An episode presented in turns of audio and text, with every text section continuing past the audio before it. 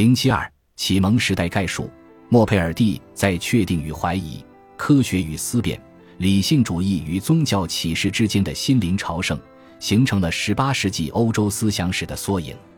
首先，乐观主义的光芒点燃了人们的信心，让大家相信人是完美的，理性是从不出错的，我们所观察到的世界是真实的，科学是充分有效的。在十八世纪后半叶，启蒙之光不再稳定。知识分子把感情提升到理性之上，把感觉提升到思想之上，最终，革命带来的流血和战争似乎有一段时间彻底熄灭了启蒙的火光，但余烬犹存。人们坚信自由可以激发人性的善良，坚信幸福值得一生追求，坚信科学和理性尽管有局限性，但依然可以开启进步，改善生活。环境的改变也帮助了乐观主义。小冰期结束了，十七世纪不稳定的黑子活动在十八世纪恢复了正常的周期。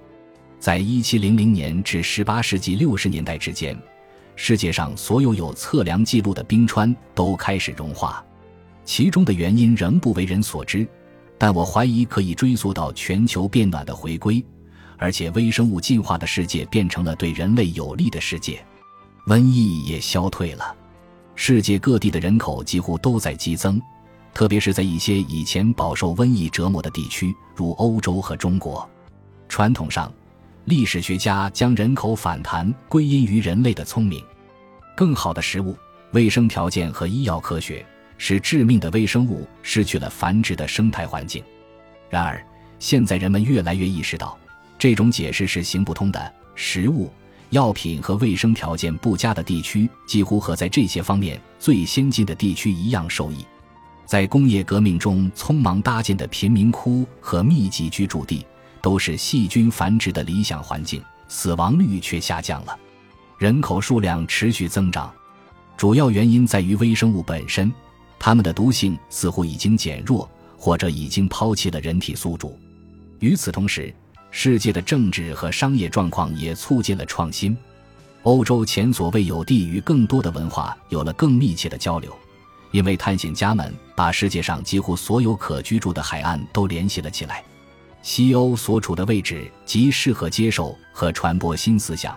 该地区是全球贸易的商业中心，也是全球影响力集中和辐射的地方。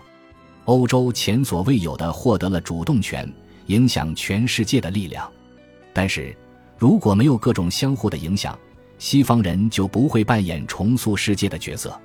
中国的影响力变得空前强大，部分原因是与欧洲的贸易差距越来越大，因为茶叶、瓷器和大黄这样的商品提升了贸易量，扩大了中国的传统优势，使之获得了近乎垄断的新地位。一位历史学家感叹：“十八世纪是华人世纪。”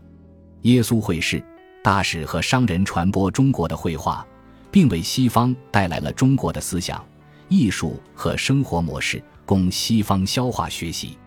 一六九七年，为科学贡献了微积分和二进制的莱布尼茨在《中国进士》一书中，对欧亚大陆两端的新接触进行了反思。该书主要由来自耶稣会的资料汇编而成。他陈词道：“也许天意注定如此安排。”这样一来，当这两个文明程度最高和相隔最远的民族向彼此伸出手臂时，两者之间的所有民族都会被带入一种更好的生活方式。在中国魅力的影响下，欧洲精英阶级的品味也发生了改变。从让安托万华托为路易十四设计的住所带有中式元素起，瓷古风潮开始流行。它遍布波旁王朝的所有宫殿，在宫中。摆满瓷器和挂满中国图案的房间比比皆是。从波旁王朝的庭院开始，中式元素传遍了欧洲。在英国，乔治二世国王的幼子坎伯兰公爵乘着一艘仿冒的中式游船悠闲地游览，丝毫不在意他因残暴屠杀政治对手而得到的血腥屠夫的名号。威廉哈夫彭尼的《中国与哥特式建筑》。是第一本认为中国艺术与欧洲艺术平起平坐的书，之后也有许多作品持此观点。当时最时尚的英国建筑师威廉·钱伯斯爵士为伦敦的秋园设计了一座中式宝塔，也为贵族住宅设计中式家具。而当时有着“中国通”绰号的托马斯·齐彭戴尔，作为英国最优秀的家具木工，带动了中式家具风格的流行。到了18世纪中叶，甚至在法国和荷兰的中产阶级家庭中，也悬挂着中国的版画。在花园和室内。每个有品位的人都想被中国元素所包围。本集播放完毕，感谢您的收听，喜欢请订阅加关注，主页有更多精彩内容。